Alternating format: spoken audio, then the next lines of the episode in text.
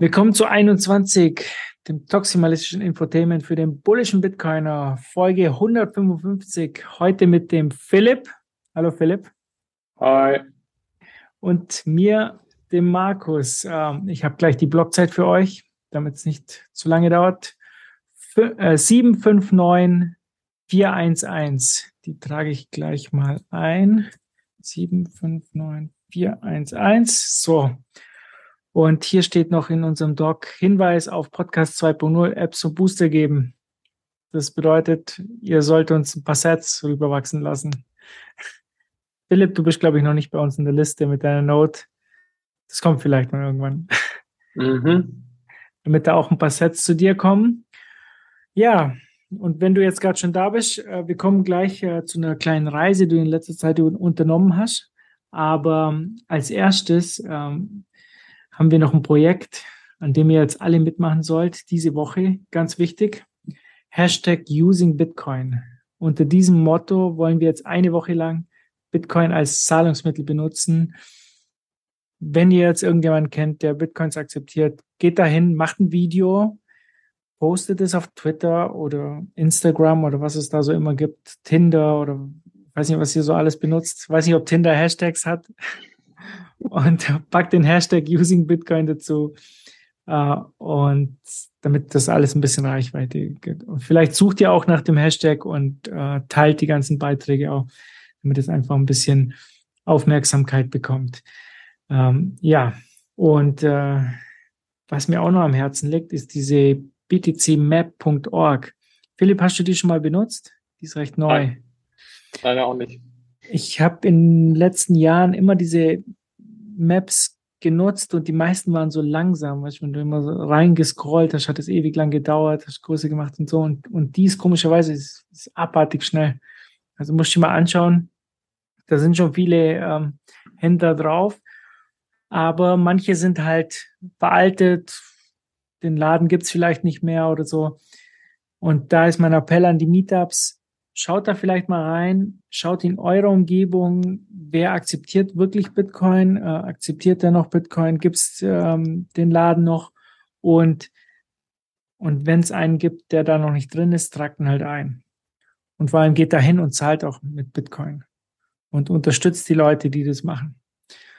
Und es gibt aber auch ein paar dieser Läden, die euch unterstützen. Zum Beispiel in Berlin drei Subway-Filialen, geben euch diese Woche 50% Rabatt auf Einzelprodukte. Also wenn ihr jetzt in Berlin beim Subway seid, ähm, schaut da mal vorbei und zahlt mit Bitcoin und das äh, ist auf jeden Fall richtig günstig. Und dann habe ich heute noch vom Harald Betz eine Nachricht bekommen. Auf www.betzboats.de gibt es Rabatt für den nächsten Urlaub. Und zwar könnt ihr da ein Hausboot mieten auf der mecklenburgischen kleinen Seenplatte. Das ist eher so im Norden, für mich vielleicht ein bisschen weit. Aber ich weiß nicht, Philipp, wäre das für dich was?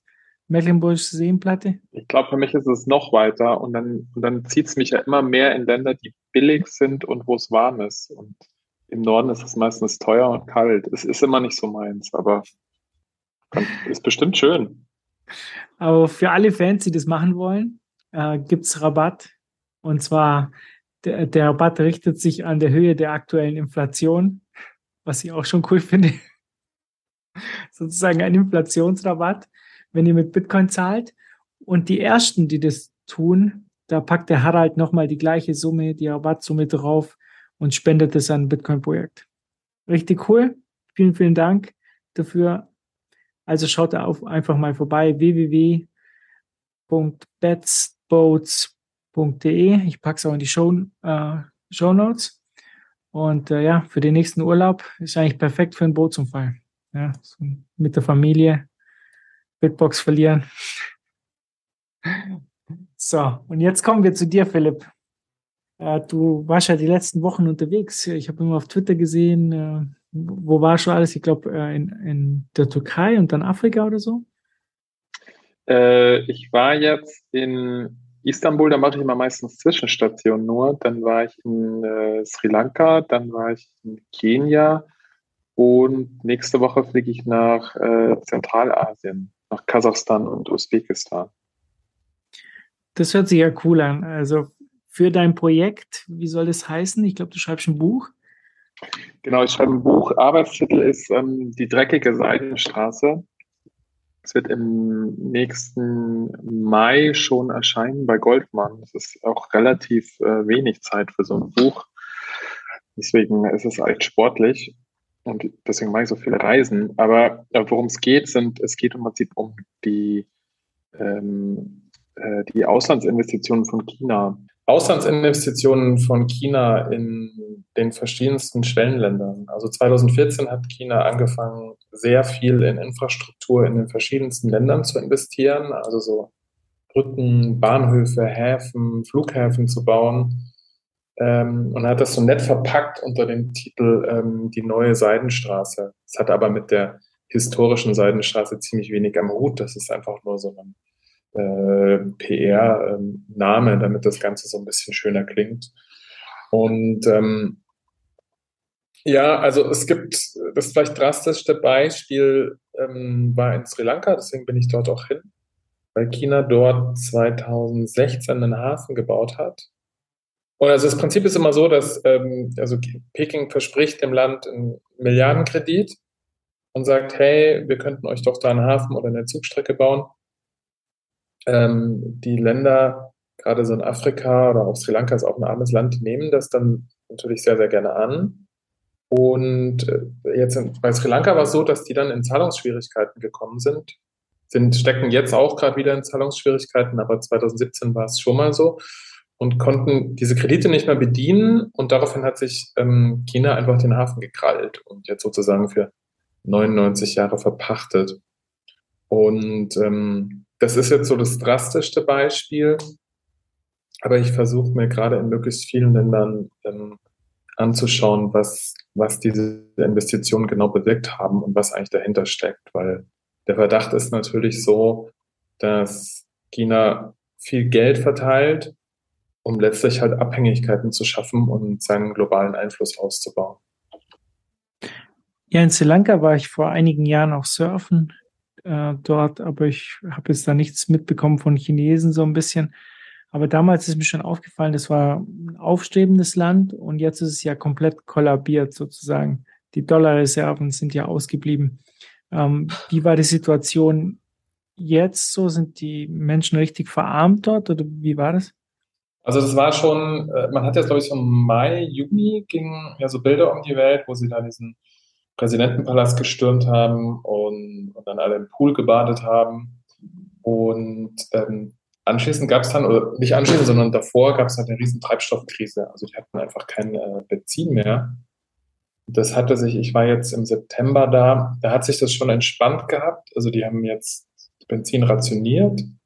Und das kriegst du auch, ähm, du musst dann an der Tankstelle so einen QR-Code herzeigen. Und dann kriegst du halt, also ist immer noch zu wenig. Ich glaube, ein Autofahrer man kriegt 30 Liter pro, Woche oder sowas. Also das reicht normalerweise nicht, aber das ist jetzt mal genügend, um so einen Grundbetrieb so aufrechtzuerhalten. Ich fand, ich fand das übrigens jetzt, also unabhängig von der ganzen China-Geschichte, fand ich das sehr interessant, weil wir uns ja auch gerade sehr viel mit Energie beschäftigen mit äh, Treibstoffkrise und mit Energiewende und organischen Umbau. Und Sri Lanka ist so ein bisschen in der Nutshell. Ähm, der Präsident hatte vor einem Jahr die Idee, die gesamte Landwirtschaft auf Bio umzustellen und hat kein Düngemittel mehr verwenden lassen.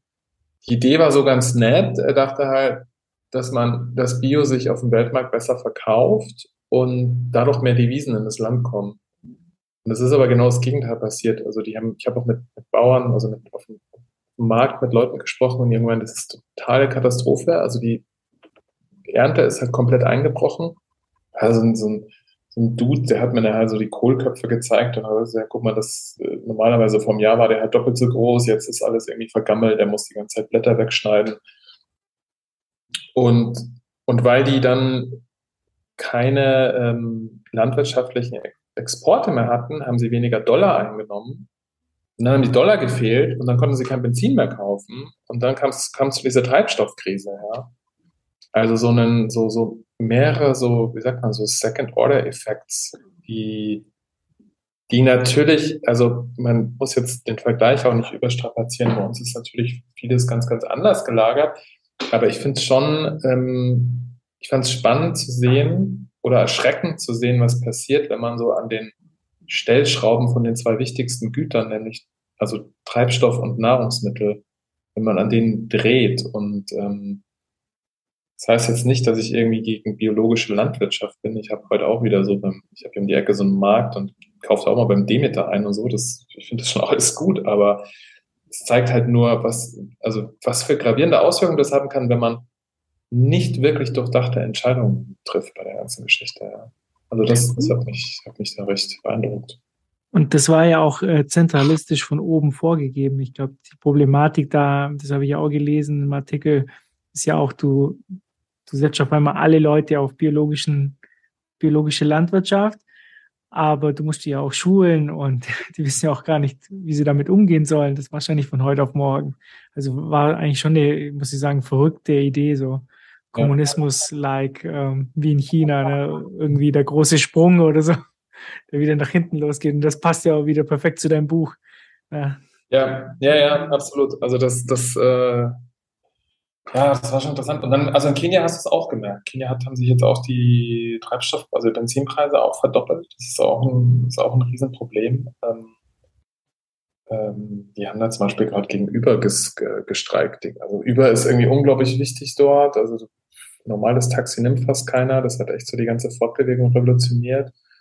Und ähm, die Fahrer haben jetzt natürlich die doppelten Kosten, weil das Benzin sich verteuert hat, aber Uber nimmt immer noch dieselben Gebühren und dann gab es einen Streik und das ist auch ganz interessant eigentlich, weil sich dann quasi die, die Taxifahrer in so einem Land mit einem internationalen Unternehmen rumstreiten müssen, ja, wo sie natürlich viel weniger Hebel hätten als, sag mal, wenn du jetzt äh, streik, wenn du Taxifahrer bist und streikst gegen dein, gegen dein Taxiunternehmen oder sowas, ja, hast du, hast du viel mehr, viel mehr, viel mehr Hebel. Also ja, das sind jetzt so, so ein bisschen, so Globalisierungsfetzen, die ich jetzt hier erzähle, aber das, das, ähm, das hat mich jetzt unabhängig von, von der Chine, der, der, der, des China-Einflusses, warum ich eigentlich unterwegs war, hat mich, ist mir das aufgefallen, hat mich beschäftigt. Ja. Und äh, du hast ja auch andere Erfahrungen gemacht hier mit diesem Payment-System, das sie in Afrika verwenden. Willst du da vielleicht was erzählen?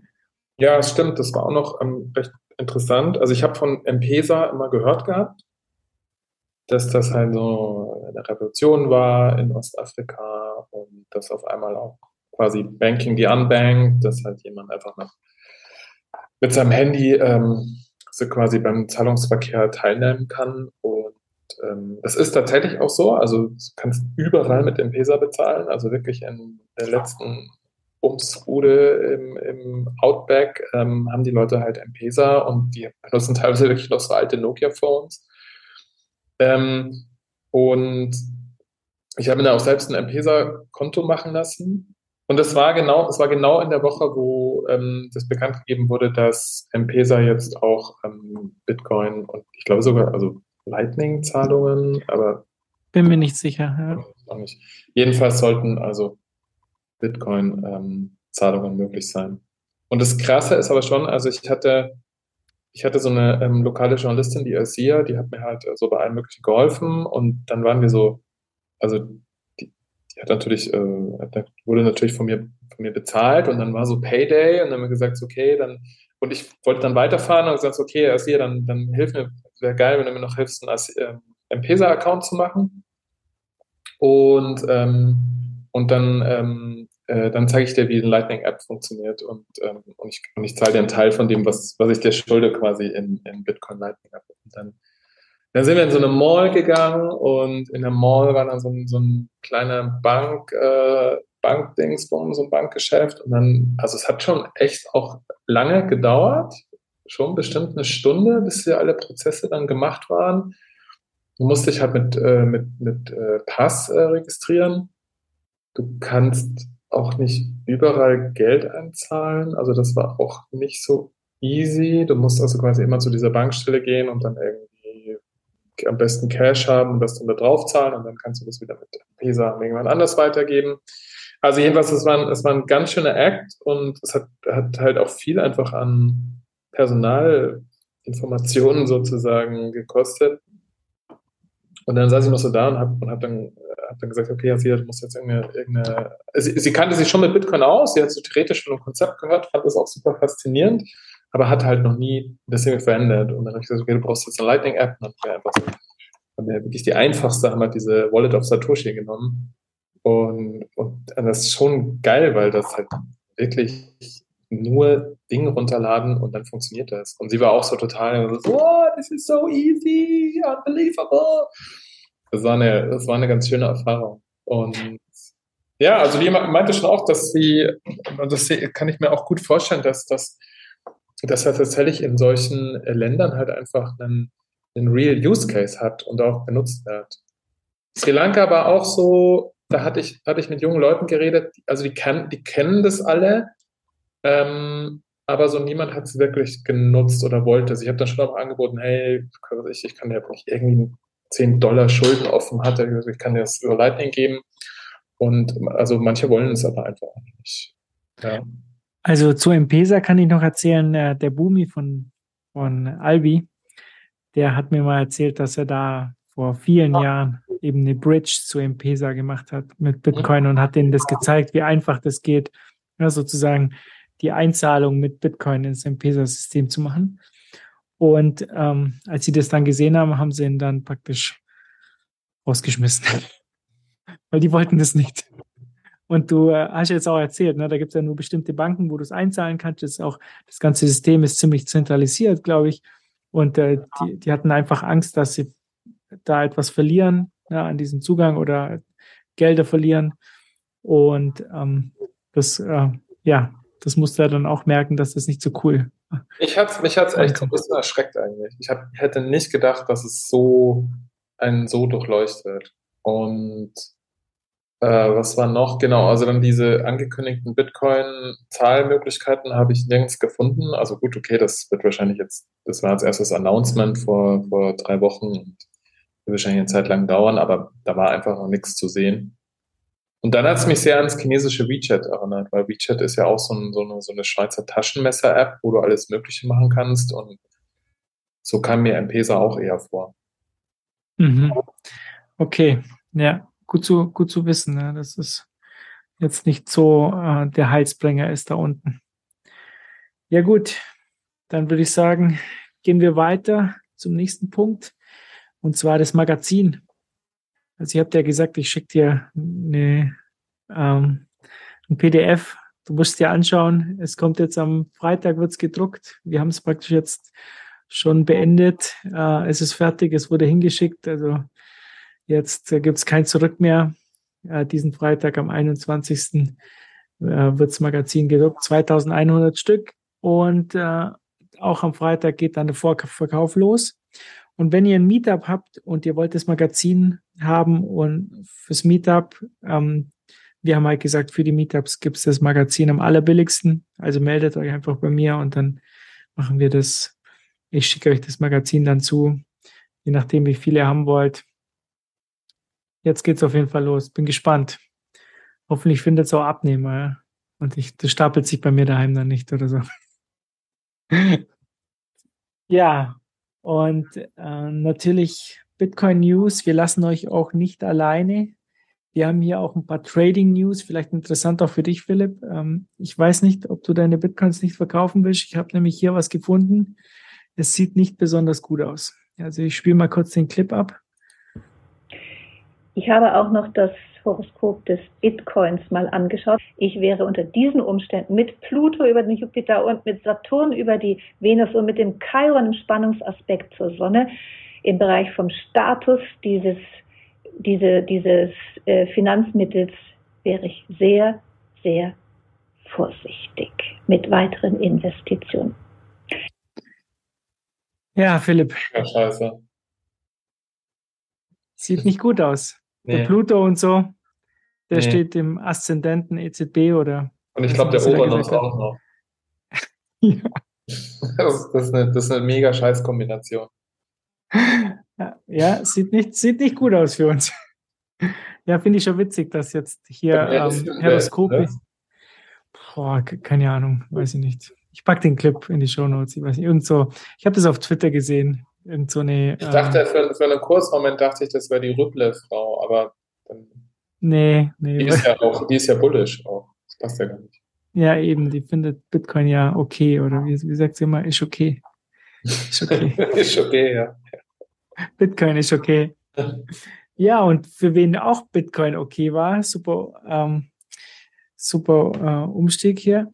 Ähm, für, die, für das ZDF, die MyThinkX oder wie auch immer die sich nennt, ich kann den Namen nicht aussprechen. Ähm, dieses, äh, ich lese immer Mai Tai, wenn ich das lese bei ihr. Die hat ja einen Beitrag über Bitcoin gemacht und der war gar nicht so schlecht, muss man sagen. Mhm. Wobei ich, wobei mir aufgefallen ist auf Twitter, ich, ich weiß nicht, wie es dir ging, aber ich habe auf Twitter gesehen, da waren viele Leute, die haben gesagt, oh mein Gott, das war gar nicht so viel Bullshit. Und das ZDF, jemand vom ZDF hat geschrieben, vielen, vielen Dank für das Kompliment. Das bedeutet, die Bitcoiner und ZDF, die nähern sich an. Ne? Die einen sind schon zufrieden, wenn, äh, wenn einigermaßen objektiv berichtet wird oder nicht zu negativ. Und die anderen, die nehmen einfach alles als Kompliment. Ja, ich habe mir noch was anderes gedacht. Ich habe mir, also mir ist noch so aufgefallen, dass man hat anscheinend doch irgendwie so sehr nach ähm, so nach Bestätigung von außen irgendwie hofft und, und angewiesen ist. Weil irgendwie dachte ich mir, wir wollten ja, ja, wir werden gleich drüber sprechen, aber irgendwie dachte ich mir, es ist, ist mir doch irgendwie völlig egal, was, was die über Bitcoin erzählen. Aber es ist ja so, es ist ja auch so, dass man, ich meine, ich, ich finde es ja auch gut, dass so viele Leute auf Twitter dann immer wieder, sagen wir mal, falsche Sachen äh, berichtigen. Das ist, das, ist, das ist ja super, dass die Leute das machen. Ähm, aber ich habe mir bei der Sache mir auch gemerkt, so, es gibt so, es gibt anscheinend auch so ein Bedürfnis, so gut gefunden zu werden von, von allen, ja. Also sozusagen so, so, so ein bisschen jetzt, also so, ja, so ein Wunsch zu den Guten zu, zu, zu gehören. Und da denke ich mir so, oh, von denen ist mir, ist mir irgendwie egal. Ja, das Gefühl habe ich eben auch. Ähm, definitiv, wenn du natürlich die ganze Zeit als Sekte beschimpft wirst oder als äh, Umweltzerstörer und so, da, ähm, da sind dann viele dabei, die sagen, ja, endlich mal ein guter Bericht. Und es ist ja auch so, dass du von, von den, vom Freundeskreis, die sich jetzt nicht mit Bitcoin beschäftigen, die kommen ja dann immer mit, mit solchen Sachen. Ne? Die sehen das dann vielleicht eher im ZDF und so weiter. Aber das Gefühl hatte ich auch. Also da, da hast du recht. Ja, das, aber für mich, und dir wird es wahrscheinlich so ähnlich gehen, äh, ich habe halt ein Problem mit der Person. Seit der Corona-Krise, seitdem sie halt für Impfpflicht und noch mehr Lockdown und, und noch mehr staatliche Intervention war. Und ihre Meinung, also zum Schluss von diesem Video kam dann ihre Meinung. Und ihre Meinung hat halt auch perfekt zu ihr gepasst. Ne? Also das, dass sie sagt, ja, ähm, zentrale Stellen sind ja nicht so schlecht, nicht grundsätzlich und ist ja toll, dass, dass jemand da ist und sich kümmert und so auf die Art und Weise, als ich überspitze halt so ein bisschen. Und dann hat sie auch noch, zum Schluss hast du ja gemerkt, da hat sie dann, dieses Celsius ist ja pleite gegangen, seht doch, da ist zu wenig Regulierung und so. Das hat sie dann mit Bitcoin verbunden. Aber war typisch, also hat perfekt zu der Person gepasst. Und äh, ja, und jetzt wird ja auch bald was von, vom ähm, Hörbuchsprecher Harald Lesch kommen. Der macht ja auch irgendwas zu Bitcoin. Franklin Lesch war tatsächlich mal, der war mal Professor bei, also Gastprofessor auf meiner Uni, äh, meiner, meiner Philosophie-Uni. Und da war der natürlich, erstens war er damals schon ein Star und zweitens fand ich ihn auch als Professor einfach, sondern so als Mensch, der war mega nett und mega sympathisch. Deswegen hat er natürlich immer noch so einen riesen Sympathiebonus. Aber, ähm, aber ich glaube, der hat sich auch so krass für die Impfpflicht stark gemacht. Oder zumindest hat er Impfunwillige so, so massiv diskreditiert. Und diese äh, My, äh, Dingsbombs MyLab, ähm, ich kann die seitdem auch nicht mehr ernst nehmen. Also ich, ich höre mir das einfach überhaupt nicht mehr an, was die macht. Und jetzt, um es auf eine auf eine höhere Ebene zu nehmen, ich habe mir schon, ich habe mir auch vor einem Jahr irgendwie gedacht, ähm, was macht denn das eigentlich mit der Gesellschaft, wenn du, also wenn ich, wenn ich jetzt bei mir merke, ich vertraue solchen Leuten nicht mehr, ja, das kannst du ja dann so, kannst du ja dann so extrapolieren, was das bedeutet.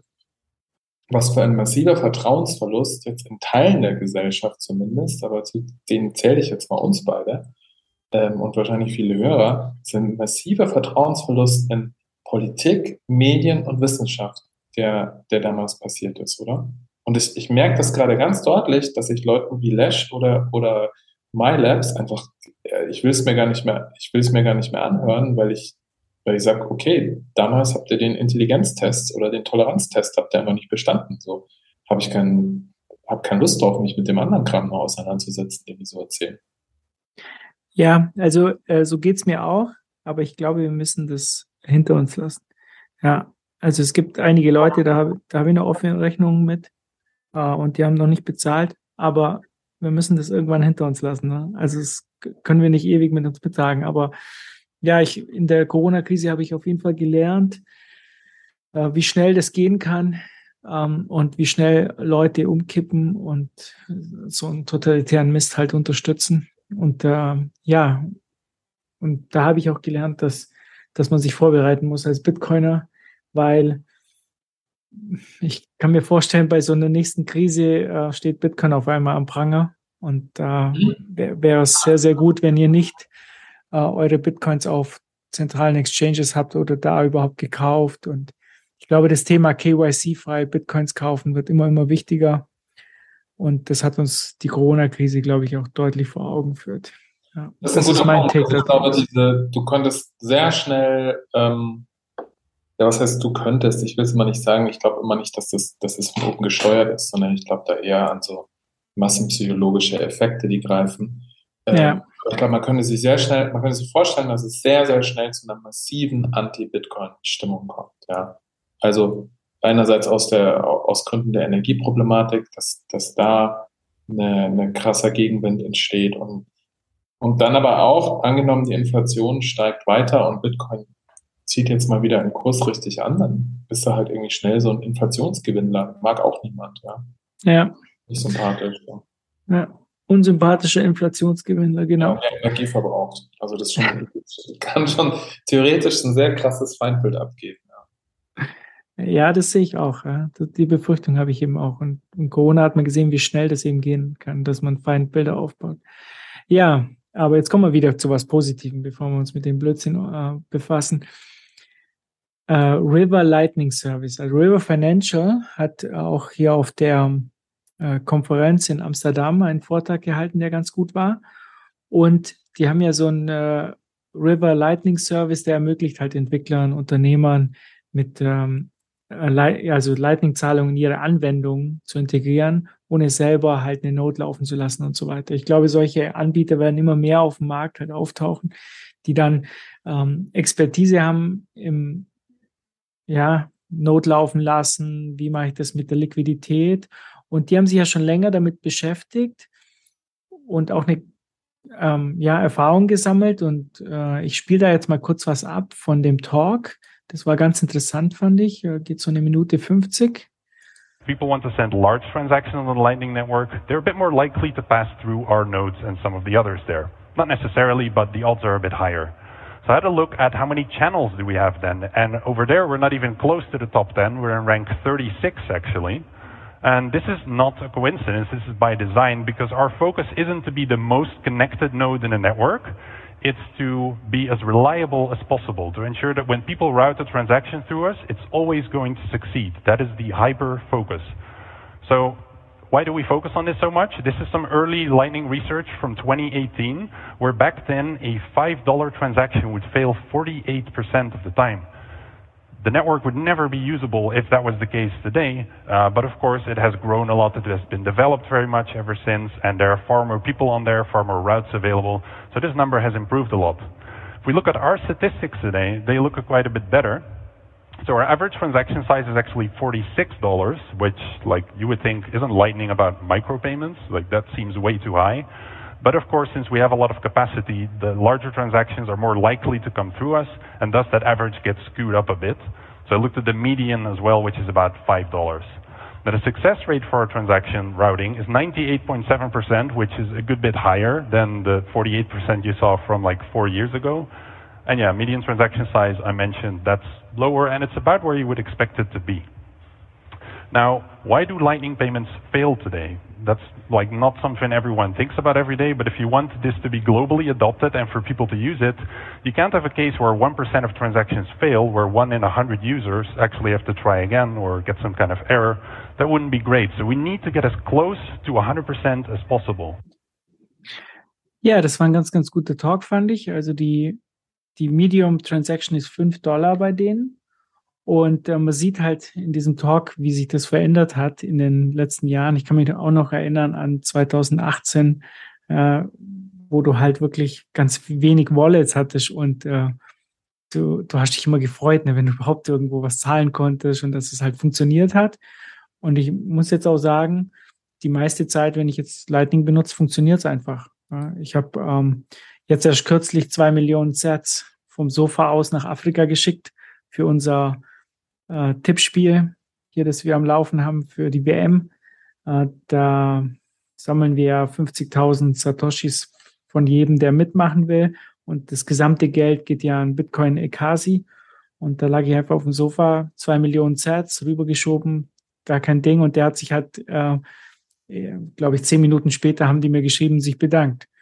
Und da sieht man halt, dass es viel, viel besser geworden ist. Und ich glaube, wir werden in Zukunft auch viel, viel mehr solche Anbieter wie ähm, River Financial sehen, die sozusagen als Hub ähm, zum Lightning-Netzwerk agieren und Unternehmen praktisch diesen Service anbieten. Ja.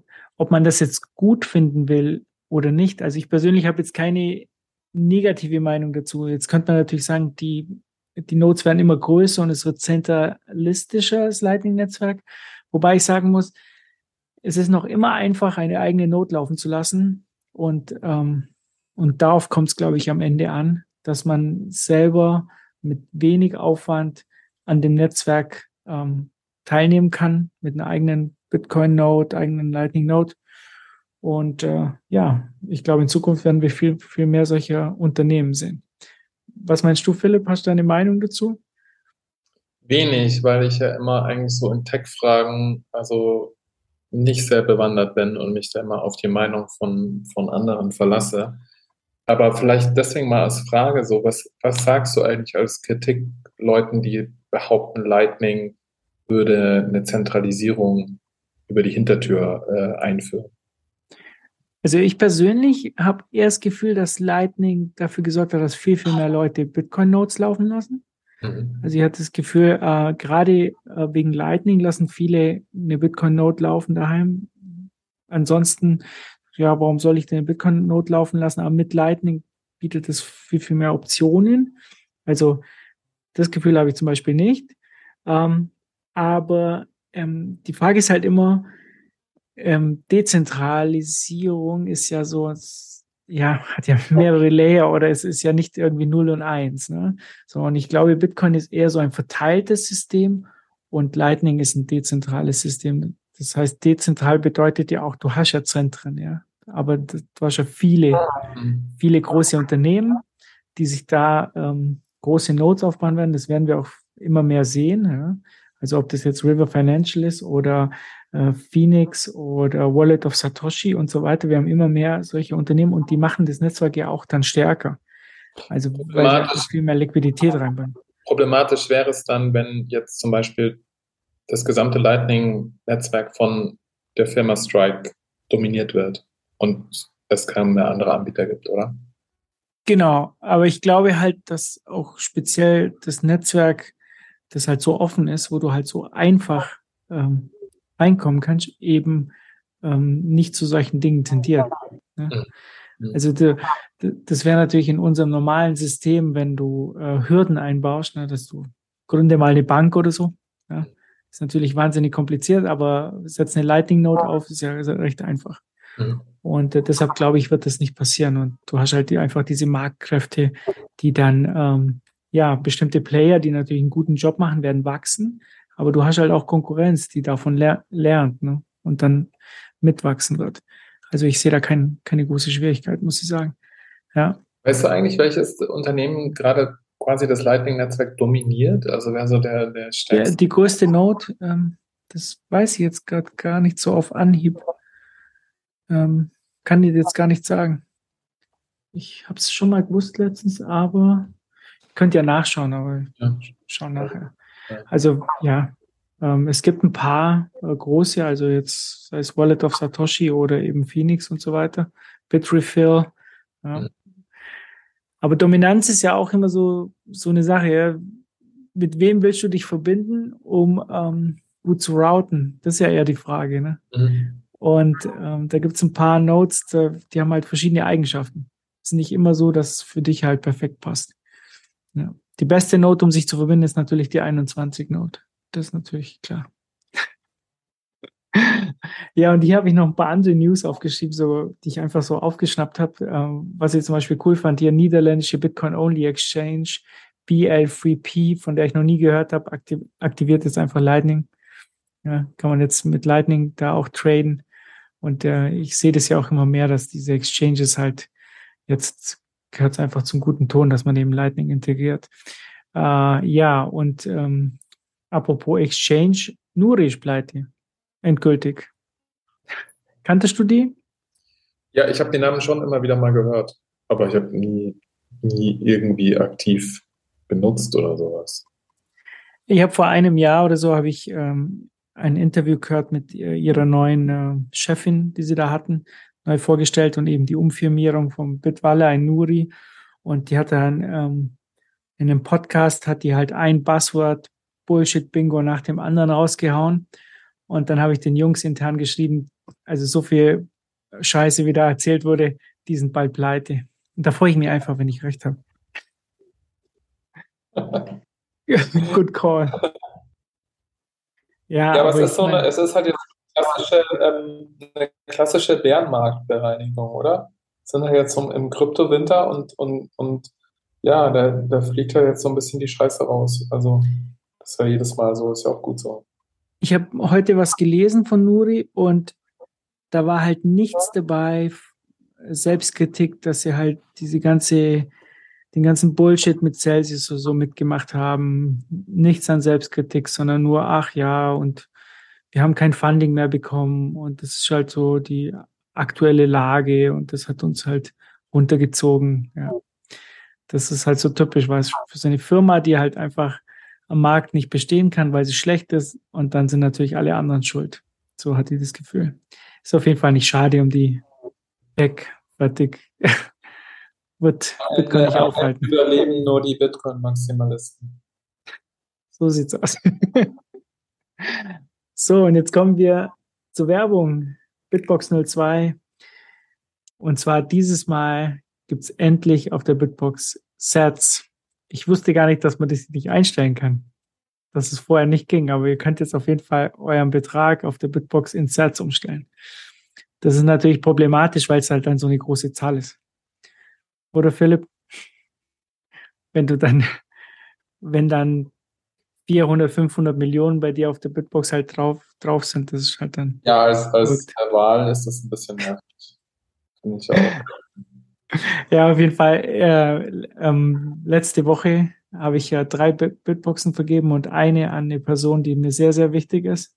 Ich werde jetzt nicht sagen, wen, aber äh, das hat mich sehr, sehr gefreut, dass da jemand äh, jetzt eine Bitbox daheim hat und seine, seine Coins auf die Bitbox Box gepackt hat. Ihr wisst ja, mit dem Code 21 kriegt ihr 5% Rabatt und wenn ihr 10 Stück kauft, dann gibt es 10% Rabatt.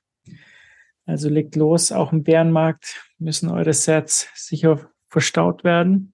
War jetzt aber nicht Harald Lesch oder so, an dem du die Bitbox geschickt hast. das war nicht Harald Lesch.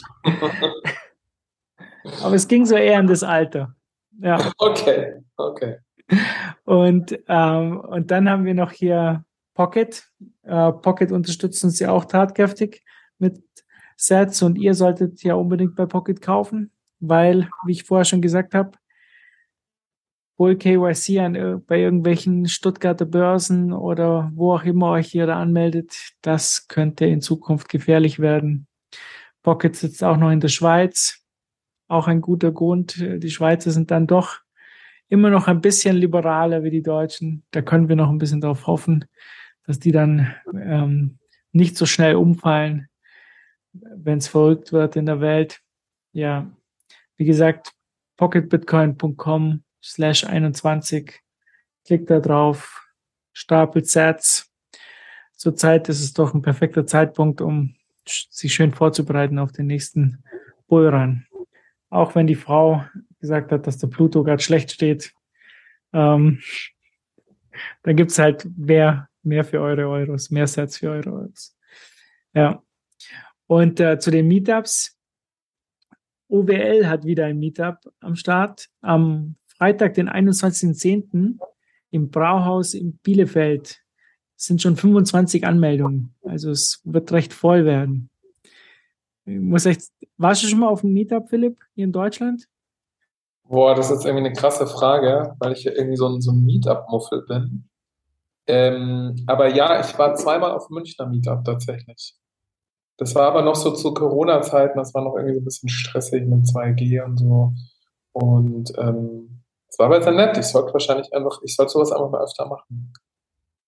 Ich ja. immer Laune eigentlich. Das muss, das, äh, ja, weil du auch vorher gemeint hast, so Themen, die schlechte Laune machen, aber es ist echt so, das war im Dezember, als ich in El Salvador war, war das so ein schönes Erlebnis, weil man, wenn man mit Bitcoinern zusammen ist, tatsächlich man, auf einmal wird man wieder so optimistisch und, und, und kommt so mit, mit ein bisschen mehr Lust in die Zukunft. Und das war sehr schön. Und deshalb glaube ich, sollte ich auch mal öfter auf Meetups gehen. Ich glaube, das wäre für meine Laune einfach auch ganz gut. Äh, wir haben hier in äh, Kempten letztens äh, das Meetup ähm, in die Hochschule verlegt. Da war ein äh, Vortrag von, äh, ja, die haben da einmal im Monat, haben die zu verschiedenen Themen eben Vorträge bei denen. Und da ging es ja um Bitcoin. Ne? Da habe ich gesagt, okay, dann gehen wir halt als Bitcoiner dahin, schauen wir mal, was der Professor zu erzählen hat. Ne? Und der hat halt eine halbe Stunde den Vortrag gehalten. Unterste Schublade, ne? Also mit, mit OneCoin hat er das verglichen und so weiter. Und der Professor ist MMTler auch noch. Äh, der Euro ist eine tolle Sache, wir können Geld drucken, das ist gar kein Problem, Inflation gibt es gar nicht. Und wenn, dann ist Putin schuld. Mhm. Und das ist dann komplett eskaliert, kannst du dir vorstellen. also wegen dir, meinst du? Ja, ich war erstmal schon auf 180, die anderen aber auch. Ich war nicht der Einzige, ja. Die anderen Bitcoin haben auch, äh, die hatten ihn am liebsten halt erwürgt so ein alter Mann, der Gott sei Dank darf, darf der keine, keinen Unterricht mehr geben, also komplett arrogant äh, bis zum geht nicht mehr. Ja, das war schon, das grenzte schon an, an ja, senil irgendwie. Und dann hat er so, dann hat er so Vorlagen und er hat gesagt, das gesamte Krypto-Ökosystem hat schon einen Wert von 20 Milliarden. Aber das ist ja natürlich kein Wert, sondern nur ein Preis. Wert hat's null. So, also 20 Milliarden, ich weiß nicht, von wann er die Folie hat, die wird er wahrscheinlich geupdatet haben. Und äh, natürlich. Mal, wo, äh, ich glaube, ich glaube irgendwie 400, 500 Milliarden oder so, nur Bitcoin, glaube ich. Das ganze Ökosystem, weiß ich nicht.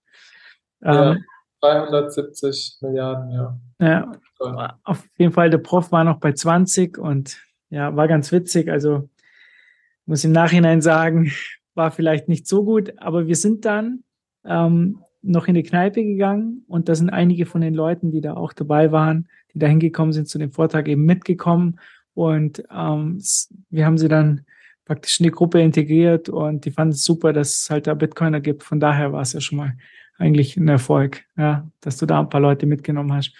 Und das Witzige war, wir sind da in die Kneipe rein und ähm, es war so ein Restaurant, Kneipe, wie immer, und da saß der Prof dann beim Essen.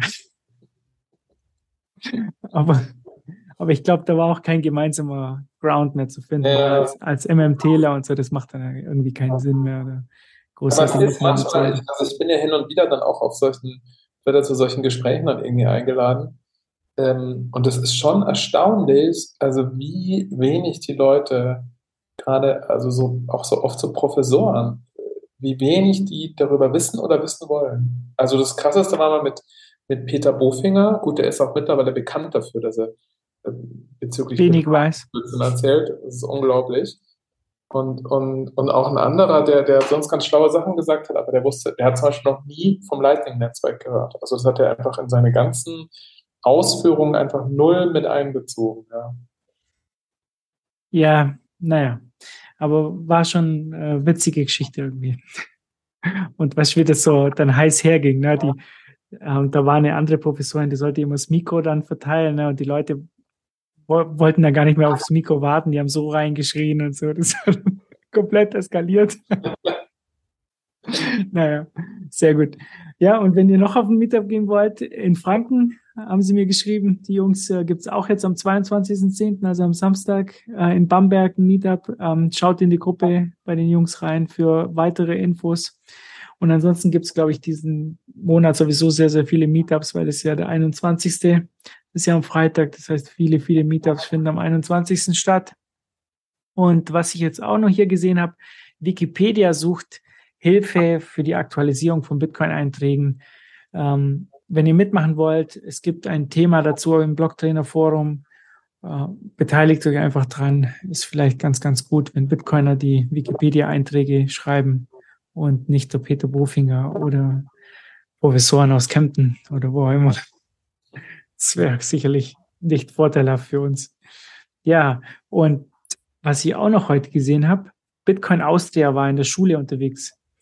Also ähm, die haben hier von der Klasse einen Bitcoin-Vortrag gehalten und äh, da gab es ein Bild, wo du von hinten halt die Schüler gesehen hast mit ihren äh, Computern und auf dem Bildschirm waren bei einigen Kids, äh, war der Mempool Space drauf und vorne auf dem Beamer lief Pleb Rap. Also ich muss sagen, so macht Bildung halt Spaß. War sehr, sehr nice. Also Hast du das gesehen, den Tweet? Nee. Muss, nee. muss ich das schicken. War coole Aktion. So. Und dann kommen wir zur Technik. Ähm, der Egge hat ein super cooles Tutorial gemacht. Äh, er hat nämlich eine äh, Page für plabrap.space da könnt ihr euch die Lieder anhören und auch mit Lightning äh, eben etwas spenden. Und haben viele eben gefragt, wie er das gemacht hat. Und er zeigt in dem Video, wie es im Hintergrund läuft und zeigt die Programmierung und so. Und ja, das ist eine coole Geschichte. Er wird auch äh, weitere Videos noch dazu machen. Ähm, ja, ich verlinke das auf jeden Fall.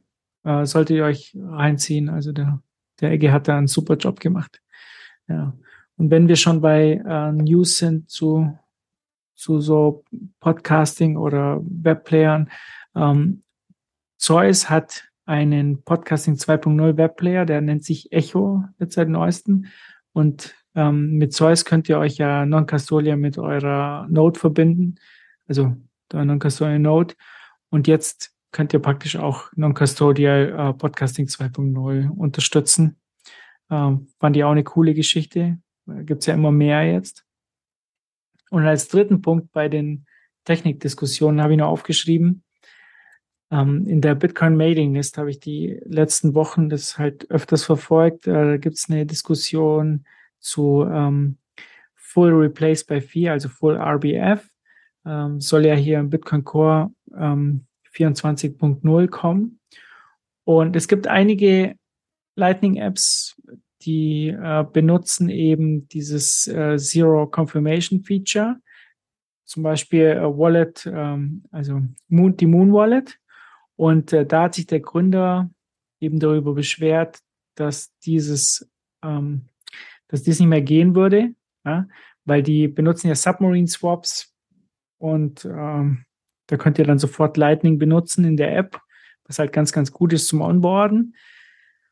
Und in der neuen Core-Version ändern sich vor allem zwei Regeln. Das eine ist äh, First Seen. Also die Regel ist so, wenn eure Node halt eine Transaktion sieht oh, und da kommt eine weitere, ähm, dann verwirft sie die ja, und behält die erste. Und das könnt ihr sozusagen ähm, ändern in eurer Node. Und dann gibt es noch die Option ähm, Wallet RBF und die wird jetzt automatisch auf True gestellt, also praktisch ähm, ein Opt-in RBF als Standard. Und früher musstest du das sozusagen, musstest du deine Transaktion ähm, wirklich willentlich in, äh, als Replace by Fee sozusagen markieren, damit du das später äh, mit einer anderen Transaktion ersetzen kannst. Und das ist jetzt äh, sozusagen der Standard. Und ja, da gab es halt eine rege Diskussion. Auf der anderen Seite äh, der Argumente stand halt Peter Willer und Luke Dasher zum Beispiel, die gesagt haben, unbestätigte Transaktionen waren schon immer unsicher und äh, argumentieren dagegen. Und dann auf der anderen Seite hast du so Leute eben wie Dario ähm, Snydermans, heißt er, glaube ich, äh, von äh, Moon Wallet oder ähm, Cavallo von Bitrefill, die das halt öfters nutzen, ne, diese unbestätigten Transaktionen. Ist eine ganz, ganz interessante Diskussion. Ich, ja, ich äußere mich da jetzt nicht dazu, auf welche Seite ich stehe. Ich kann die Argumente schon verstehen. Ähm, ähm, ich finde auch, ja, das, die Einfachheit von so, so Sachen wie Moon Wallet oder so ganz gut. Ja, müsst ihr selber wissen, könnt ihr euch vielleicht anschauen. Vielleicht habt ihr eine Meinung dazu, postet es einfach unter einen Tweet. Ja, wie auch immer. So, Philipp, jetzt sind wir durch. Das war schon, heute war es nicht so lang. War es nicht so lang heute, wie? Ich glaube, letztes Mal, als ich da war, war es richtig lang. Da hat es zwei Stunden gedauert oder so. Ja, du kannst ja noch irgendwas von äh, Sri Lanka erzählen. Das interessiert mich. Naja, Sri Lanka, was waren da noch? Hm. Also ich meine, das Reiseland ist es großartig, das weißt du ja. Ich war echt total, total begeistert. Es ist irgendwie so, ist irgendwie so angenehm kompakt und ähm, man hat so alles Mögliche und günstig ist es auch und das Essen ist Bist du Zug gefahren? Bist du Zug gefahren? Ähm, nee, Zug gefahren mich nicht, leider. Weil natürlich, weil nämlich die, ähm, weil die Benzinpreise so hoch sind, äh, fahren alle Zug und die waren quasi also auf zwei Wochen ausgebucht. Ach so, ich bin damals, ich bin damals Zug gefahren, das war halt so cool, weil die haben halt, ähm, das ist halt komplett offen, ne? die, die, die haben ja nicht mal Türen seitlich. Geil, Kannst ja. du dich so reinhängen, äh, raushängen sozusagen. Ja. Und äh, das war lässig, also muss ich sagen. Das war noch, ähm, ja, Aber sehr, sehr cooles Land. Ja, war echt, war echt sehr toll. Und da was man schon jetzt halt überall merkt, ist halt, also das, was, was jetzt so in den nächsten Monaten in Deutschland passieren wird, passiert halt jetzt in Schwellenländern einfach nochmal potenziert. Ne? Also diese Energiekrise, Inflation, steigende Nahrungsmittelpreise und so weiter, das, das ist dort halt, also ich sage mal so, das äh, haut vielleicht dort für die Leute dann manchmal vielleicht nicht ganz so rein, weil die das, weil die da mehr Resilienz haben, weil sie das einfach so ein bisschen besser gewöhnt sind. Aber das ist jetzt vielleicht auch ein, vielleicht auch ein arrogantes Statement von, von mir. Also ich glaube, das verursacht schon auch wahnsinnig viel Leid und, und Elend dort. Aber und dann ist natürlich auch noch so, dass in Land wie Sri Lanka, die sind natürlich, ähm, deren Haupteinnahmequelle an die Wiesen sind natürlich Touristen. Ähm, und die kommen jetzt halt auch weniger. Und das werden wir jetzt auch noch irgendwie global halt in den wahrscheinlich nächsten zwei, ein, zwei Jahren sehen. Ne? Die Leute haben hier weniger Kohle. Klar, das, das allererste, woran du sparst, ist der Thailand- oder Sri Lanka-Urlaub. Und ähm, dadurch ist dann wieder weniger Geld in den Ländern vorhanden. Ja, und ich muss auch sagen, ähm, wenn, wenn solche, wenn du solche Bilder siehst mit diesen Unruhen, dann kann man es auch der Familie schwer vermitteln, wenn man nach Sri Lanka führt. Genau, also das habe ich auch gemerkt, als ich da im September hin bin und ich so mit Freunden geredet habe und die meinen alle so, oh krass, ähm, jetzt dahin fliegen ist doch irgendwie gefährlich. Also das ist schon ähm, enorm, was solche Bilder dann anrichten und was dann wiederum so eine ein selbstverstärkender Prozess ist, oder? Also du, du hast Unruhen wegen der schlechten wirtschaftlichen Lage, dann gehen die Bilder von den Unruhen um die Welt, dann kommen, deswegen kommen weniger Touristen und deswegen wird die wirtschaftliche Lage nochmal schlechter. Ja. Das ist echt so ein bisschen ein kleiner Teufelskreis, in dem da viele stecken. Ja. Und wann geht es jetzt wieder weiter nach äh, Kasachstan und was hast du gesagt? Jetzt am 2. November fliege ich nach Kasachstan und, und, und fahre von, von dort nach Usbekistan. Und guck, also da haben die Chinesen halt auch wieder einerseits viele Pipelines gebaut, die halt Gas und Öl ähm, nach China bringen und ähm, auf der anderen Seite halt Zugstrecken und Straßen, also halt Infrastruktursachen, um chinesische Waren dann dort wieder rein zu befördern. Ja, krass. Da bin ich gespannt. Bin auf dein Buch gespannt. Ich werde es mir auf jeden Fall gleich kaufen. Mich interessiert das Thema auch wahnsinnig. Ja. ja. Vor allem, weil ich die Chinesen auch so wahnsinnig gern mag. Also die Regierung. Ganz großer Fan. Und falls du nicht weißt, darf ich noch kurz, darf ich noch kurz Eigenwerbung machen? Ähm, falls ihr meinen Newsletter äh, blingbling.substack.com ähm, noch nicht kennt, könnt ihr euch angucken. Die meisten kennen ihn wahrscheinlich. Und da werde ich auch in den nächsten Wochen und Monaten immer wieder so Auszüge ähm, veröffentlichen, was dann später halt komplett Eingang ins Buch finden wird. Also da kommt jetzt ungefähr so alle drei, vier Wochen wird, wird mal so eine Reportage aus dem Land kommen. Sehr cool. Ich pack's äh, in die Show Notes und den Tweet, damit die Leute, die ihn nicht kennen, aber ich glaube, die meisten unserer Zuhörer werden sogar kennen, äh, damit die den auch mal sehen. So, super. Vielen, vielen Dank, Philipp, dass du da warst. Danke. Und an alle, die zuhören, ähm, Podcast bewerten, Spotify, Apple, Feedback dalassen, Sets stapeln, Note laufen lassen, Lightning-Channels eröffnen. Ihr kennt das alles. Ähm, vielen, vielen Dank und bis zum nächsten Mal. Ciao, ciao. Ciao. Mehr als nur eine blanke Vision, 21 Millionen, das ist der Kampf um den Thron, um den Thron. Glaub mir, all die Banken sind tot, we are running the code, wir wechseln Bank gegen Not, gegen Not. Mehr als nur eine blanke Vision, 21 Millionen, das ist der Kampf um den Thron, um den Thron. Glaub mir, all die Banken sind tot, are running the code, wir wechseln Bank gegen Not, gegen Not. Du schaust dich um und denkst dir, was eine ungerechte Welt. Woran das liegt, mein Freund, es liegt am ungedeckten Geld. Fiktiv erschaffene Zahlen gedruckt auf Baumwolle, in deren Filmspielern Drucker pressen die Hauptrolle. Geschaffen aus dem Nichts, du ackerst Schicht für Schicht. Die machen dafür nichts, doch beanspruchen es für sich. Und wenn das kollabiert, haben die oben Vermögenswerte. Der Pöbel erntet höchstens deren öde und zermürbte Erde. Bis das Geld bei dir ankommt, haben sie die Hälfte genommen. Wie 007-Filme, die haben mehrere Bonds. Hypothetische Hypotheken, die nicht existieren. Simulierte Wirtschaften, die in Wahrheit gar nicht explodieren. Gefälschte Zahlen, Wahlen, bei denen sie nicht fragen. Skandalbelange Lagards, deren Rechnungen wir tragen. Oder eine Schnabel, oder irgendein Draghi. Mario, nette Leute aus deren Etagen, deren Konstrukte funktionieren unter Bitcoin nicht. So dass schon alles an dieser Stelle für Bitcoin spricht. Hier wird die vorkommende Menge nicht einfach ausgeweitet, so dass danach darunter später meine Kaufkraft leidet. Bei Bitcoin gibt es keine einzelnen Entscheidungsträger, keine vermeintlichen Feindbilder und Verteilungsfehler. Wir sind uns sicher, dass das Geldsystem nicht mehr hält. Darum Bitcoin, too big to fail. Mehr als nur eine blanke Vision, 21 Millionen, das ist der Kampf um den Thron, um den Thron. Glaub mir, all die Banken sind tot, we are running the code, wir wechseln Bank gegen Not, gegen Not. Mehr als nur eine blanke Vision, 21 Millionen, das ist der Kampf um den Thron, um den Thron. Glaub mir, all die Banken sind tot, Die Welt am Banken wie besoffen kann nicht mehr gerade stehen. Resultat eines elitären Fiat-Geldsystems. Korrupte Politiker hampeln um uns rum, die Clowns. Angriffsvektor Nummer eins, denn du schenkst ihnen Vertrauen. Ihre Aktionen undurchschaubar wie Wasserzeichen, wollen sich weiter Macht erschleichen, oben schwimmen wie Wasserleichen. Wir müssen die Chance ergreifen, ihnen wie ein Barkeeper das Wasser reichen, sonst ziehen wir den kürzeren. Neuner Eis. Während an Landesgrenzen Menschen aufeinander schießen und diese in Folge aus unbewohnbaren Orten fliehen, siehst du Politiker in Scharen an Mikrofonen ziehen, deren Lösen brrrst du die Shitcoin-Druckmaschinen. Müsste eigentlich weinen, bin ironisch am Lachen, denn was kaufen sie mit den neuen Geldzeichen Waffen? Parallel dazu steigen Aktien von Rüstungsfirmen, deine Kaufkraft sinkt von unten nach oben, Entwicklungshilfe.